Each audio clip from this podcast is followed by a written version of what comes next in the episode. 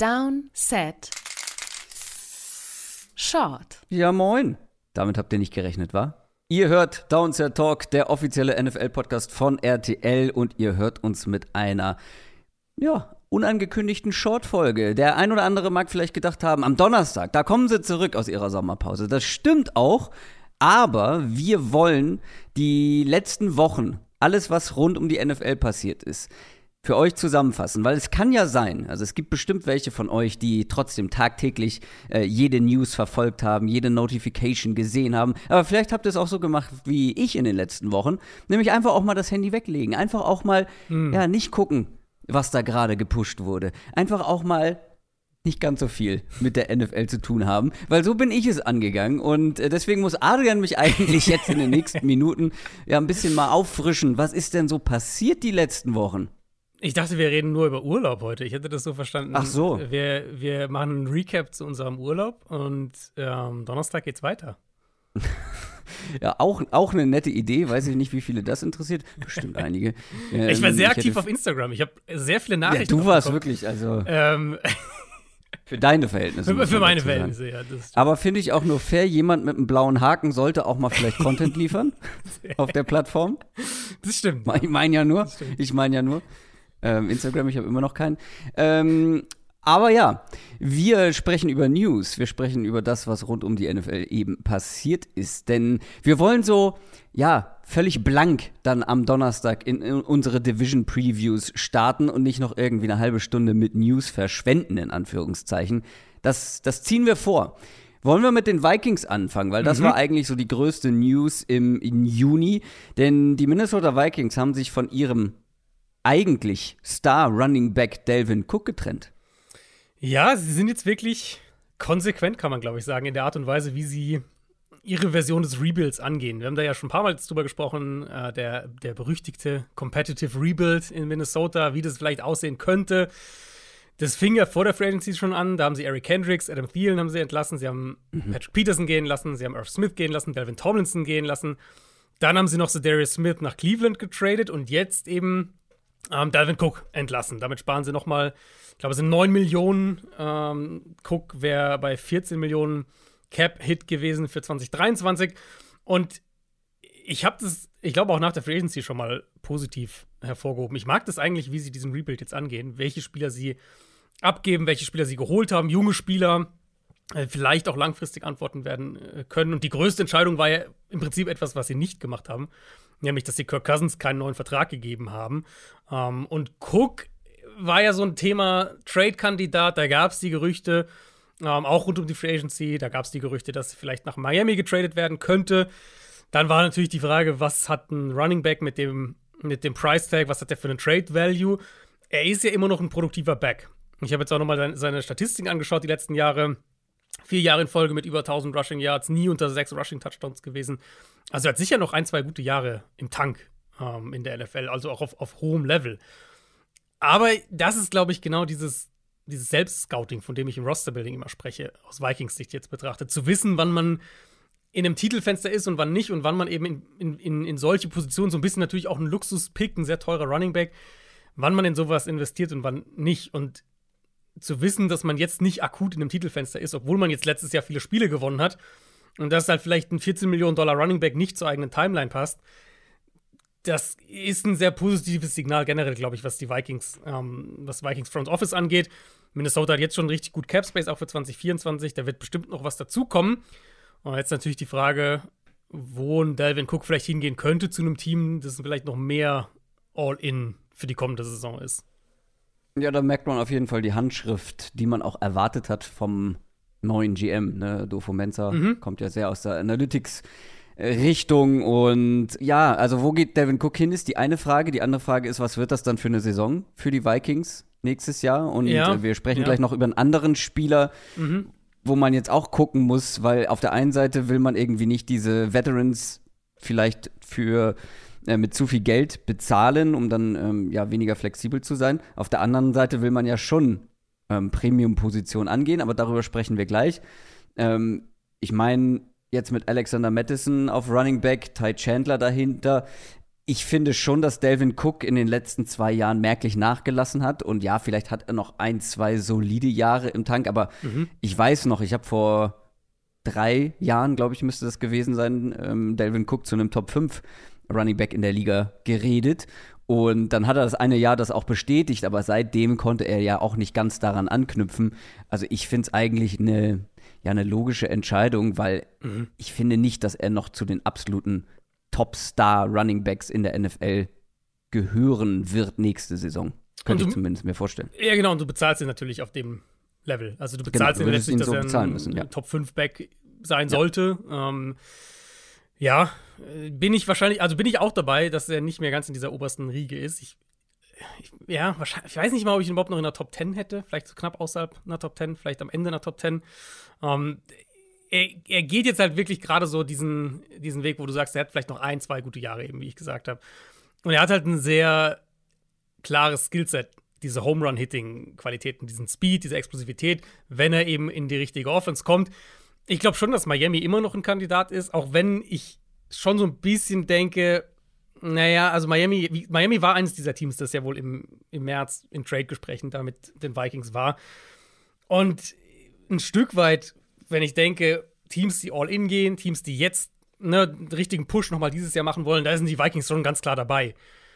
Auf der anderen Seite haben sie jetzt zwei Backs im Prinzip mit Mostert und Wilson, die ein ähnliches Skillset haben und haben ja dann mhm. einen ihrer wenigen Draft-Picks, sie hat ja kaum Picks dieses Jahr, einen ihrer wenigen Picks, haben sie auch nochmal in einen Spieler investiert mit Devon A-Chain, der auch ein ähnliches Skillset hat. Also so ein bisschen, ja, weiß ich nicht, ob ich das so sinnvoll finden würde aus Dolphins Sicht. Generell scheint es ja diese Veteran Running Backs ein bisschen schwieriger zu haben. Es hieß jetzt ja auch, dass sich Delvin Cook ein bisschen Zeit lassen will mit der Findung eines neuen Teams. Aber so richtig der Markt ist halt auch nicht so da. Das war vor dem Draft schon, wo wir gesagt mhm. haben, naja, so Running Back Needs haben die wenigsten Teams irgendwie. Ja. Und das hat sich ja. ja. nach dem Draft auch nicht wirklich verändert oder mit ja. dem Draft. Ist, genau, ist ein wichtiges Thema. Wir sind ja sogar, sind wir, glaube ich, in der Folge mal ein bisschen durchgegangen sogar. Wir haben ja geguckt, wer würde denn überhaupt für einen äh, für so einen Running Back von dem Kaliber, Sieg Elliott, Leonard Fournette, wie auch immer, also diese großen Namen, auch wer würde überhaupt in Frage kommen? Es ist ja letztlich einfach eine, also wir müssen ja über eine Komplementärrolle letztlich nachdenken und reden bei diesen Spielern. Und das wird ja auch der Preis wahrscheinlich dann widerspiegeln. Also Devin Cook wird natürlich nicht für 12 Millionen Dollar unterschreiben irgendwo, sondern irgendwie für vier oder fünf, vermute ich mal eher im Endeffekt. Ähm, und wenn man so denkt, finde ich, kannst du schon wieder sagen, ja gut, Teams, die so eine Komplementärrolle brauchen, da kommst du ja dann schon auf die Chargers zum Beispiel. So, also Teams, die, die jetzt gewinnen wollen, die so noch, diese Rolle noch besetzen würden. Mhm. Chargers wäre so ein Kandidat für mich, wo ich sage, du hast deinen ganz klaren Receiving Back und Receiving Spezialist und einen richtig guten Starter, Starter auch mit Eckler. Und da halt einen, so ein anderes Element noch reinzubringen, ähm, das könnte Sinn ergeben. Aber es, es sind halt wirklich nicht viele. Und deswegen denke ich auch, dass einige dieser Backs erst richtig spät im Sommer vielleicht unterschreiben werden. Also, für mich wären die Bills ein Kandidat. Mhm. Nicht nur, weil sein Bruder das spielt, sondern weil ich finde, dass da das Backfield, ja, auf jeden Fall einen Delvin Cook noch gebrauchen könnte. Also mit seinem Bruder James Cook. Damien Harris hat man sich geholt, aber. Ja, Damien Harris ist halt, also ein ganz anderer Stil natürlich. Und eben. Ähm, er ist ja so ein bisschen der, die Idee, vielleicht zu sagen, können wir auch so ein physisches Run-Game aufziehen? Können wir auch vielleicht, können wir in, in Spielen, wie das die Chiefs halt teilweise konnten letztes Jahr, können wir in Spielen so ein, so ein, so ein wirklich physisches Power-Run-Game aufziehen mit einem physischen Running Back? Haben wir sozusagen diese Qualität auch im Kader? Aber Delvin Cook ist ja ein ganz anderes Element in einem Backfield. Ja, aber Delvin Cook ist auch individuell noch mal besser als James ja. Cook und Damien Harris zusammen, würde ich behaupten. Ja, ich war ja Trotz eh nie der, der größte, Zweifel, die ich geäußert äh, habe, aber. Ich war ja eh nie der größte James Cook-Fan, also da musst du mich nicht überzeugen. Ähm, Damon, also Harris für mich, Harris und Cook, glaube ich, könnten auch zusammen in einem Backfield funktionieren. So, jeder kriegt seine 160 Welcher Carries Cook? oder so. Delvin. Delvin Cook, genau. Ja. Ähm, mal schauen, ob James Cook halt dann wirklich so eine, eine ausgeprägte Runner-Rolle auch übernimmt am Ende. Ja, da war er eigentlich nie für gedacht, ne, sondern eher so als dieser ähm, Receiving Back. Receiving-Spezialist, ja. Ähm, aber bleiben wir noch mal eben bei den Vikings. Ich habe es ja eben schon mal angedeutet. Wen bezahlt man? Wen bezahlt man nicht? Daniel Hunter könnte halt das nächste Fragezeichen sein, beziehungsweise der nächste Kandidat, wo man sich entscheiden mhm. muss. Bezahlen wir diesen Veteran? Bei ihm ja eine Premium-Position als Pass-Rusher. Oder bezahlen wir ihn nicht? Lassen wir ihn gehen, weil Daniel Hunter möchte bezahlt werden und würde auch in Kauf nehmen, nicht zu spielen, wenn er keine Kohle sieht. Ja, da gibt es ja schon eine Weile äh, lang Trade-Gerüchte. Hunter würde in sein letztes Vertragsjahr gehen. Er war jetzt bei den, bei den freiwilligen Off-Season-Workouts nicht mit dabei, dann jetzt im Juni eben auch nicht bei den, bei den Workouts, was ja so die nächste Eskalationsstufe quasi ist. Und dann jetzt die, die Folgefrage wäre dann, ob er zum Training Camp eben kommt. Ende Juli geht es ja bei den Teams dann los. Wenn er bis dahin keinen neuen Vertrag hat, kommt er zum Camp. Ich würde aktuell sagen, nein, so wie sich die Situation bisher darstellt. Das wäre, ähm, also falls sie Daniel Hunter wirklich traden würden, weil hier sprechen wir dann ja definitiv von einem Trade, nicht von einem Cut. Falls sie ihn traden würden, das wäre dann, finde ich, schon so im Vergleich ein Move, der nicht ganz in das Muster passt, weil Daniel Hunter ist 28, wie du gesagt hast, spielt eine Premium-Position. Wenn er fit ist, ein sehr produktiver Pass-Rusher. Also, das wäre an sich jetzt eher die Art Spieler, wo ich sagen würde, den hältst du auch in einem Rebuild, gerade wenn der Rebuild jetzt nicht irgendwie auf drei Jahre angesetzt ist, sondern du sagst, wir wollen kompetitiv bleiben, wir wollen diesen Rebuild auch schnell über die Bühne bringen, wir wollen jetzt nicht irgendwie kompletten Ausverkauf und Neustart machen oder sowas. Wäre das für mich jetzt schon eher ein Spieler, gerade auch im Vergleich zu denen, die ich jetzt eben aufgezählt habe, Darius Smith, Patrick Peterson und Eric Kendricks und Adam Thielen. Da finde ich, würde Hunter schon ein bisschen das ist schon ein anderer Spielertyp dann noch. Was man halt als Argument anbringen könnte, eben neben der Frage, wollen sie ihn bezahlen oder nicht, die Vikings werden, denke ich, nächstes Jahr einen neuen Quarterback holen. Entweder per Trade oder sie wollen mhm. einen draften. Und wenn sie einen draften, muss man eigentlich davon ausgehen, dass sie für ihn den zumindest ein bisschen auch hochtraden müssen. Und sie haben halt nicht viel Draftkapital. Sie haben aktuell keinen Drittrunden-Pick. Sie haben jeweils nur ihren eigenen in Runde 1 und Runde 2 also das wäre vielleicht so ein Argument noch zu sagen, okay, Daniel Hunter ist ein sehr guter Spieler. Wir werden uns nicht mit ihm einig. Wir können hier Draftkapital sammeln, also traden wir ihn. Das könnte ich mir schon vorstellen. Aber ohne Daniel Hunter kommende Saison würde der Pass schon ganz schön dünn aussehen ja. auf dem Papier. Ja. Generell, auch das habe ich vorhin schon angedeutet, was wird das für eine Vikings-Saison nächstes Jahr? Ne? Wir werden dann natürlich in den Division-Previews nochmal genauer drauf schauen wenn es um die NFC North geht. Aber das wird schon ein äh, Übergangsjahr, wie es im Buche steht, voraussichtlich. Ja, wahrscheinlich. Es ist halt, finde ich, generell schwer, da ähm, bei den Vikings so eine richtige Prognose zu machen, weil sie halt letztes Jahr so krass overachieved haben. Also letztes Jahr einfach deutlich mehr Spiele gewonnen haben, ja, haben wir zigmal drüber gesprochen, hat man in den Playoffs auch schnell gesehen. Ja. Es ist halt die Frage, was war das, was ist das wirklich für ein Team? ich würde sagen, das war letztes Jahr schon eher ein, ein Zehn-Siege-Team ungefähr. Ähm, und dieses Zehn-Siege-Team wurde jetzt wahrscheinlich nicht besser, sagen wir es mal vorsichtig nee. formuliert. Ja. Ähm, das heißt, genau, wie du gesagt hast, also kann gut sein, dass wir eher von einem, vielleicht einer 9 und 8 Saison oder sowas sprechen. Auf der anderen Seite, in der Division, vielleicht gewinnst du die Division ja. sogar mit 9 und 8. Äh, das ähm, wage ich zu bezweifeln, stand jetzt. Aber Schauen wir mal. Machen wir weiter mit den Denver Broncos und Frank Clark, Ex-Chiefs Pass Rusher, bleibt in der Division, geht zum Division-Konkurrenten, geht nach Denver. Genau, und da sieht man schon dann die Verträge, die dann diese Veterans zu dem Zeitpunkt bekommen. Frank Clark ein Jahr 5,5 Millionen, ähm, sind nochmal 2 Millionen mit Bonizahlungen möglich. Chiefs hatten ihn ja entlassen, ähm, nachdem Frank Clark 2022 schon eine Gehaltskürzung zugestimmt hatte. Dann sparen sie jetzt nochmal über 20 Millionen gegen den Cap. Also das war ein relativer No-Brainer. So wie ich das gelesen habe, haben sie ihm auch gar nicht nochmal eine Gehaltskürzung quasi angeboten, sondern das war halt ein, okay, hier ist jetzt sozusagen diese Reise vorbei. Und bei diesen Spielern dauert es eben oft bis nach dem Draft und oft dann auch mal noch in den Sommer hinein, bis die irgendwo unterschreiben. Ähm, Denver halte ich für einen sehr guten Spot für ihn. Ich meine, der Kader, ähm, ja, also kann sich jeder selbst ein Bild machen, aber für mich der Kader Frank Clark ist für mich der Starter gegenüber von Randy Gregory erstmal. Mit Baron Browning und, und Nick Bonito dann auf den Rotationsspots dahinter. Also, falls er noch was im Tank hat, ist es eine gute Gelegenheit, um das auch zu zeigen in einem Team, das natürlich schon Ambitionen hat dieses Jahr. Irgendwo eine Wundertüte, aber mit Sean Payton und so natürlich haben die Ambitionen dieses Jahr. Auf der anderen Seite, weißt du, wann Frank Clark das letzte Mal 50 Pressures in einer Regular Season hatte? Also ohne Playoffs, nur Regular Season? Ich könnte das Profil jetzt anschauen, aber ich schaue extra mal nicht hin. 50 Pressures. Ich würde sogar behaupten, bei den Chiefs war es nicht.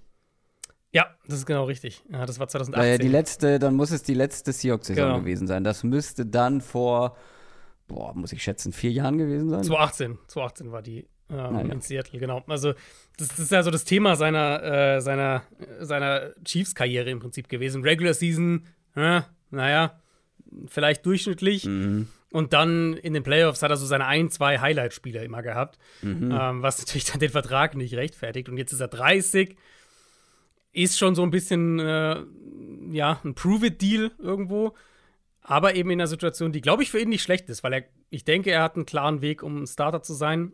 Und falls die Broncos offensiv wieder die Spur kommen, ist es ja auch ein Team, was, was, was Playoff-Ambitionen haben wird.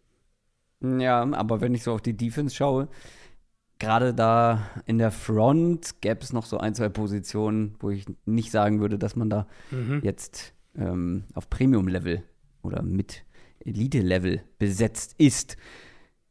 Dann ähm, gab es ja schon die ein oder andere Strafe wegen Gambling, ähm, was Spieler angeht. Mhm. Ähm, Jameson Williams zum Beispiel ganz prominent äh, von den Lions. Spieler, die gezockt haben. Und jetzt sind noch weitere Spieler hinzugekommen. Zwei Colts-Spieler und ein Titans-Spieler wurden suspendiert.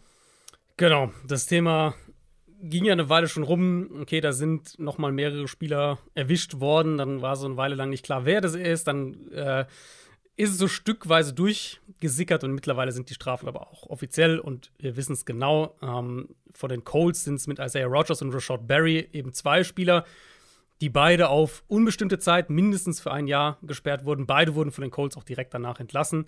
Ähm, Gerade Rogers wäre ja ein Kandidat gewesen, um zu starten. Nicht nur als Returner, was er sowieso auch macht, sondern eben auch in der Defense zu starten. Und bei den beiden, bei Rogers und Barry, war es eben der Worst Case aus, aus Sicht der NFL. Also, dass sie eben auf NFL-Spiele gewettet haben. Das ist ja wirklich schon so das Schlimmste erstmal aus Sicht der Liga, was diese ganze Spieler- Wettthematik angeht. Und bei Rogers ja angeblich sogar so, dass er ähm, auf Colts-Spiele, auf einen Colts Running Back gewettet mhm. hat und gewonnen hat.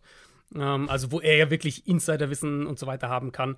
Ähm, da gab es dann auch gleich Statements hier, keine Spielmanipulation oder sowas festgestellt. Aber in dem Fall reicht es ja, dass der vielleicht im Team-Meeting gehört hat, der spielt diese Woche oder der kriegt eine größere Rolle. Und das sind ja genau ja, die Sachen, wo die NFL genau. äh, ganz, ganz, ganz, ganz, ganz arg vorsichtig sein muss. Der dritte aktive Spieler, der suspendiert wurde, ist Nicolas Petit-Frere, der Tackle von den Titans. Der wiederum hat nur in Anführungszeichen die sechs Spielesperre bekommen, weil er nicht auf NFL-Spiele gewettet hat, aber eben innerhalb der Titans Facilities. Das Thema hatten wir jetzt ja auch schon mal, ähm, dass es auch von der NFL verboten ist, weil sie eben diese scharfe Trennung zwischen allen aktiven Spielern und allem, was mit Sportwetten zu tun hat, haben will. Was natürlich ein bisschen absurd manchmal wirkt, wenn dann Spieler für irgendwelche äh, Sportwettenpartner der Liga Werbung machen. Aber ja, mhm. es ist halt ein bisschen, ja, es ist halt ein bisschen absurd, die Situation. Gleichzeitig verstehe ich es nach wie vor voll und ganz, dass die Liga bei diesen Sachen halt hart durchgreift, weil da dürfen sie sich keine, keine, ja, Zweifler, ob da alles in Ordnung ist mit den Spielen, das dürfen sie sich halt nicht erlauben. Ja. Wir machen direkt weiter, würde ich vorschlagen, mit den Buffalo Bills. Die haben mit zwei sehr wichtigen Figuren ihrer Franchise verlängert. Genau, die haben mit äh, ihrem Head Coach und ihrem GM verlängert, beide bis einschließlich 2027. Beide gehen auch schon in ihre siebte Saison in Buffalo. Das ist ja irgendwie auch nicht mehr auf dem Zettel. Also, ich meine, dass, dass Sean McDermott mhm. und so da schon lange da sind, das hat man irgendwie im Kopf, aber siebte Saison ist doch auch schon. Ja, weil die Jahre vor Josh Allen, die hat man so ein bisschen ja, ja, ausgegraut. Ja, ja, genau, ja, das ist, das ist wahrscheinlich. Ähm, und sie sind ja jetzt auch wirklich konstant erfolgreich gewesen. Also seit äh, 2019 jedes Jahr Playoffs gespielt. Ja. Das ist natürlich eine, eine Marke, die wahnsinnig für Stabilität auch irgendwo steht. Ähm, das ist ja dann Head Coach und auch GM, also Sean McDermott und, und Brandon Bean. Das betrifft ja dann irgendwo auch beide, weil die natürlich im Idealfall auch beide dafür verantwortlich sind, beide eng zusammenarbeiten. Und das würde ich auch sagen. Also für mich ist es eines der am besten geführten Teams, seit die beiden da sind. Ich sag gleichzeitig aber auch, die kommende Saison wird schon eine wichtige, ähm, weil mhm. wir sind, wenn wir mal zurückdenken, ein Jahr. Wir sind letztes Jahr in die Saison gegangen, da hatte fast jeder die Bills als Favorit. Power Rankings und so weiter. Bills waren Platz 1, Quoten meines Wissens nach auch generell Bills Titelfavorit. Das wurde ja dann noch mal extremer, nachdem sie die Rams im Opener so deutlich geschlagen haben. Mhm. Und dann halt so ein bisschen die Saison war ja, ja, Verletzungspech gehabt, hier und da up and down, Playoff aus war schon echt auch enttäuschend dann das Spiel. Ähm, und wenn man sich da den Kader anschaut, der Kader hat jetzt schon ein, zwei mehr Baustellen, finde ich, als so ein, so ein absoluter Contender vielleicht haben sollte. Mit O-Line, Nummer zwei Receiver, dann die Safeties werden nicht jünger. Von Miller, wer weiß, was der noch im Tank hat. Ähm, die haben wir die ganze Stefan Dix-Situation, der nicht so hundertprozentig zufrieden ist. Gabe Davis, schafft er noch den nächsten Schritt? Können sie ihn dann halten überhaupt? Also es wird jetzt nicht leichter. Äh, und ich finde, 2023 fühlt sich so ein bisschen wie so diese letzte, das letzte Fenster für diese Version der Bills an. Und vielleicht ist es halt gerade vor dem Hintergrund gut, dann äh, Stabilität im Front Office zu haben. Mm, ja, auf jeden Fall. Kann ich nur zustimmen in allen Punkten. Die New England Patriots haben mit zwei Spielern verlängert. Der eine ist Wide Receiver Devontae Parker und der andere ist Jawan Bentley. Aber lass uns mal mit Devontae Parker und seinem Vertrag anfangen. Mhm. Äh, genau, Devontae Parker, drei Jahre bis zu 33 Millionen ähm, Dollar, also diese elf pro Jahr, die haben wir jetzt ein paar Mal bei Receivern gesehen in dieser Offseason. Mhm. Ja. Unter anderem bei Jacoby Myers, bei Juju ja mit Boni-Zahlungen, natürlich auch bei den Patriots. Und jetzt eben Parker, 14 Millionen sind garantiert, laut Ian Rappaport. Der wäre in sein letztes Vertragsjahr gegangen. Ich hatte das ehrlicherweise nicht so wirklich auf dem Zettel, dass Devante Parker ein Kandidat schon für einen neuen Vertrag ist. Nachdem sie ja in Juju schon investiert haben. Sie haben ein paar Draftpicks in den Receiver investiert die letzten Jahre. Aber Parker ist natürlich schon so ein bisschen der, der, der Ex-Receiver-Body-Type in dieser Receiver-Gruppe. Es ist halt trotzdem ein Receiver, ich weiß nicht, ob du deswegen, ob du deswegen lachst, aber es ist halt so ein mhm. bisschen ein Receiver-Core, was, finde ich, halt viele Spieler hat, die so solide sind. Ähm, das sind, das sind, die bezahlen mehrere Nummer Zweien. Oder Dreien, ja. Nummer Dreien wie gute Nummer zwei Receiver, würde ich behaupten. Weil, also, ich finde es schon krass, dass man so viel Geld in Devontae Parker und Juju Smith mhm. steckt. Also in beide. Weißt ja. du, beide ja, ja, so, beide definitiv keine Nummer eins, beide jetzt aber jetzt nicht überbezahlt, ah, vielleicht tendenziell leicht überbezahlt, würde ich sagen. Ah, weil finde ich nicht ganz so gut da die, die, ähm, die Verträge, die da rausgegeben wurden. Ja, ich finde das ist generell spannend, weil jetzt dann auch die, also im Zuge dieser News eben auch nochmal auf einfach die Skill Positions geguckt habe bei den Patriots. Und ich finde, ja. diese ganze, also die, die gesamte Skill Position Gruppe bei den Patriots ist so, wir sind so durch die Bank weg. Eigentlich, eigentlich haben wir alles ganz gut besetzt. Aber halt, wir haben keine so richtigen Difference Maker, keine Superstars, definitiv keine Superstars. Ja. Und dann muss halt eigentlich viel über Scheme funktionieren, was die Entscheidung letztes Jahr, äh, Offensive Coordinator und so, letztes Jahr noch umso absurder macht. Jetzt haben sie das ja geändert ähm, mit Bill O'Brien, das sollte deutlich besser werden. Aber eigentlich ist halt wirklich, du hast deinen Slot mit Juju, du hast deinen Ex mit Parker, dann so die Nummer zwei, äh, Nummer zwei Outside Receiver, Kendrick Bourne, wahrscheinlich, du hast deinen Speedster mit, mit Tyquan Thornton. Sie haben die zwei Titans, sie haben ja Mike Gesicki noch geholt, Gesicki und, und Hunter Henry. Sie haben im Backfield die Rusher-Rolle mit Ramondre Stevenson, sie haben Receiving-Optionen im Backfield ähm, mit, mit Ty Montgomery allen voran. Also sie haben so alle Rollen irgendwie besetzt. Du guckst jetzt nicht drauf und denkst, boah, die haben ja überhaupt nichts auf Tight End, auf Slot, was auch immer. Hm. Aber gleichzeitig ja, guckst du halt drauf und denkst dir, nicht. ja, wer macht da den Unterschied so ein bisschen? Ja, genau. Ich habe gerade auch mal geguckt, sie sind in Sachen Wide Receiver Spending sozusagen genau in der Mitte der NFL. das passt. das ist irgendwie, ja. das passt wie die Faust aufs Auge. Sie haben solide Spieler und bezahlen dafür, ja, äh, durchschnittliche, mhm. eine durchschnittliche Menge an, an Cap Space ungefähr. Es gibt ja noch die, die Andrew Hopkins Gerüchte. Ich weiß nicht, ob die Vertragsverlängerung mit Parker jetzt eher. Ja, aber wie viele, wie viele Receiver willst du haben, die nicht über Separation kommen in einem, in einem Receiving Core? also, weil Juju ja, ist ja. definitiv kein Separation-Kreierer. Stimmt. Äh. Devonte Parker war das auch nie und DeAndre Hopkins in dem Alter ist es, glaube ich, dann auch nicht. Es sind alles so Big Body, hm, äh, Contested Catch, Catch Receiver, ja. Possession Receiver irgendwo dann auch mit Juju. Ja, das stimmt. Wäre eine wär eine interessante Zusammenstellung. Muss es Mike Gesicki richten. Ja, ja, wahrscheinlich. äh, Jawan Bentley ist ja. der zweite Linebacker, genau. der hat auch einen neuen Vertrag bekommen. Genau, äh, zwei Jahre bei ihm, knapp 19 Millionen Dollar, das ist neun voll garantiert. hatte die beste Saison seiner Karriere bisher, auch die Saison, in der er am meisten gespielt hat, über 900 Defense-Snaps gespielt für die Patriots. Ähm, ja, glaube ich schon so die Art Linebacker, wie den, die die Belichick auch einfach mag. Ähm, mit, der hat schon eine ordentliche Masse, ich glaube 240 Pfund oder sowas, also wirklich da auch in der, äh, in der oberen Region dabei und halt ein guter Run-Defender, ein guter Tackler.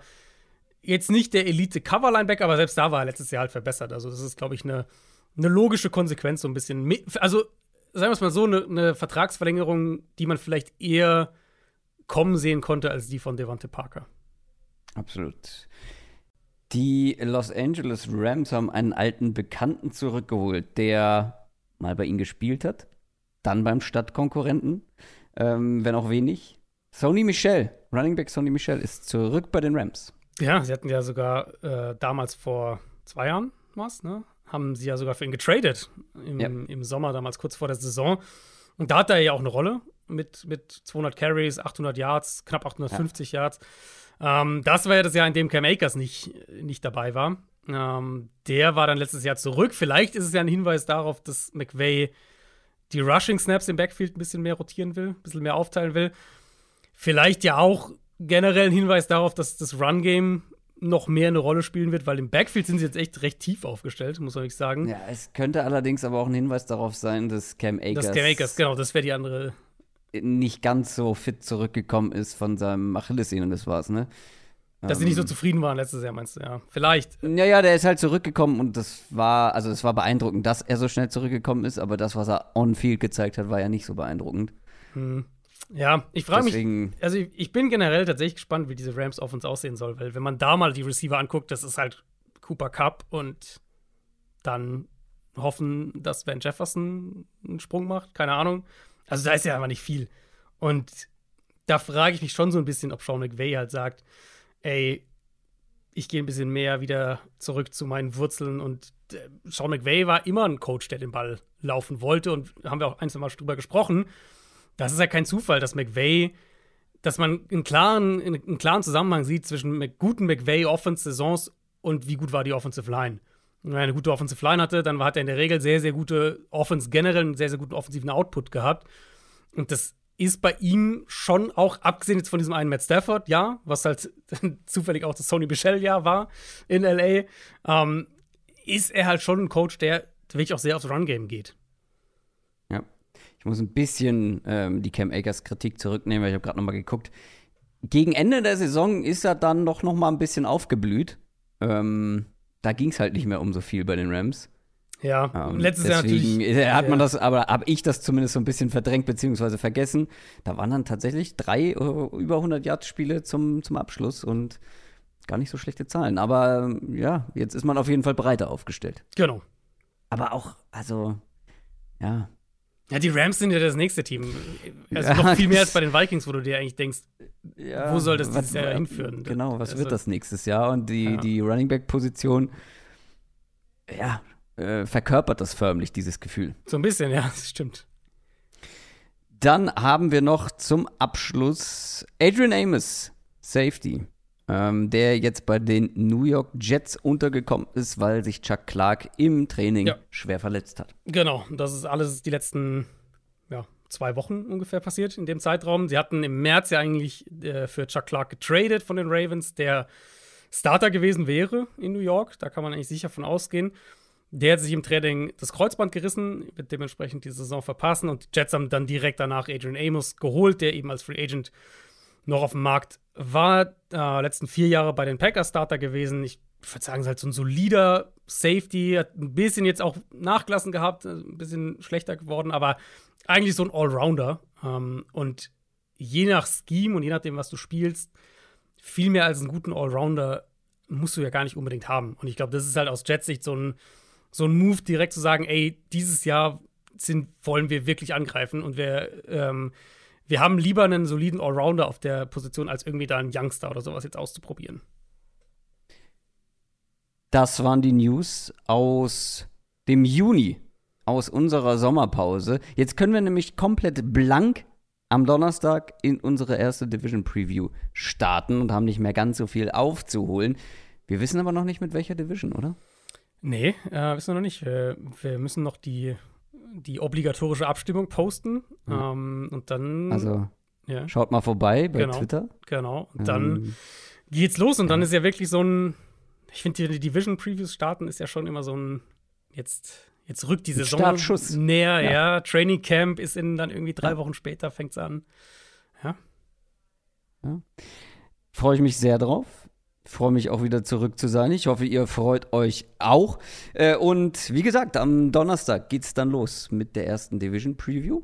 Wir sind zurück. Downset Talk ist zurück. Ich wünsche euch bis dahin eine schöne Woche. Macht's gut. Tschüss. Ciao, ciao.